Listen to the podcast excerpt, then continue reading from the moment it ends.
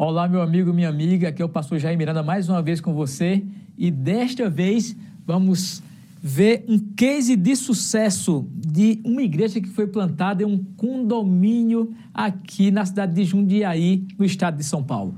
Tudo bem? Então vamos avançar um pouquinho, vamos entender esse contexto dessa história.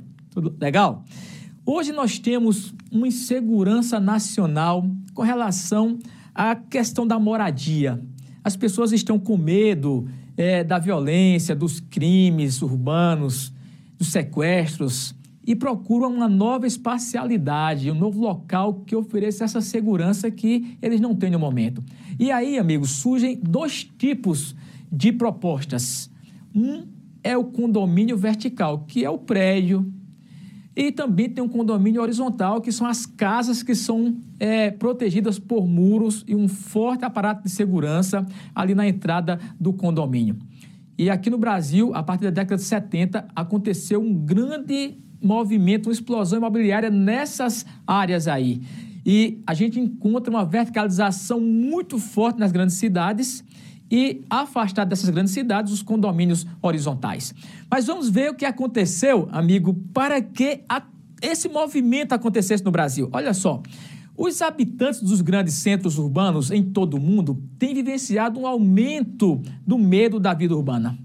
Isso é notório na procura de novas espacialidades traduzidas em espaços que tentam contrapor o problema da violência através da proteção física, isolando as pessoas dentro de ambientes controlados como os condomínios e outros locais que ofereçam segurança. Caldeira, uma grande antropóloga brasileira, diz que esses problemas sociais têm feito com que as pessoas mudem a espacialidade. Isso acontecendo, os grandes condomínios é o lugar ou são os lugares que as pessoas estão buscando para buscar, assim, segurança. Ok? Amigos, temos um case de sucesso que queria mostrar para vocês.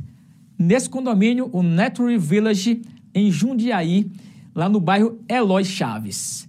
E os grandes é, mentores desse começo aqui, a doutora Regiane e o doutor Éder, são médicos e eles vivem nesse condomínio horizontal e observaram o quê? Observaram que as pessoas ao saírem dos seus locais, elas vão para esses é, ambientes mais fechados e viram que essas pessoas mantêm a sua religiosidade, sua espiritualidade. Não vão para a igreja, mas gostam de Deus, gostam talvez é, de fé em alguma coisa, né? Creem em alguma coisa.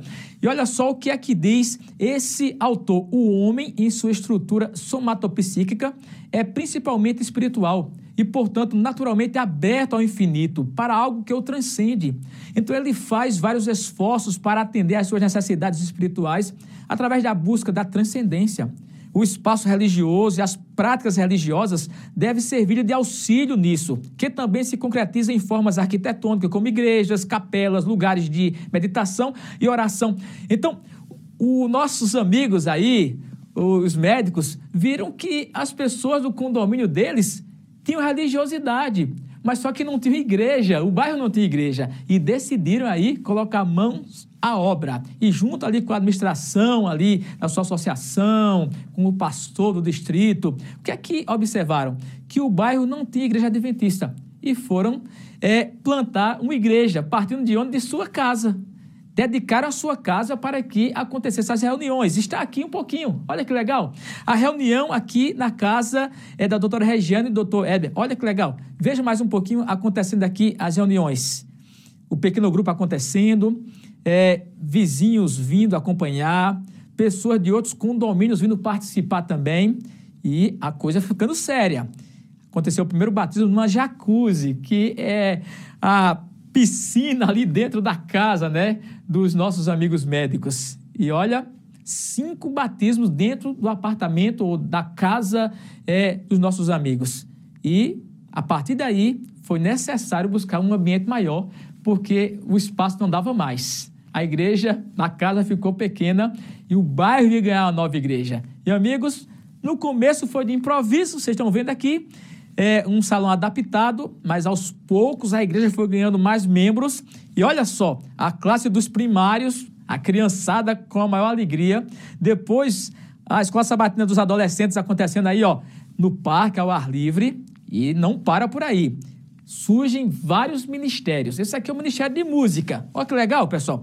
Aula de música para as crianças lá do bairro. Depois tivemos, ó, culto no parque.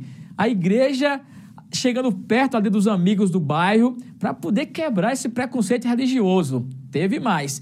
Feira de saúde com os profissionais de saúde da igreja, os médicos participando, oferecendo vários serviços na comunidade e não para por aí. Temos também outro ministério de musicalização infantil, as mães do bairro trazendo as crianças para aprenderem com a igreja. Olha que legal, amigos, uma igreja relevante para a comunidade, mas surgiu dentro de uma casa. Isso aí traz muita luz para que nós possamos ter outros modelos de igreja acontecendo em nossas comunidades também.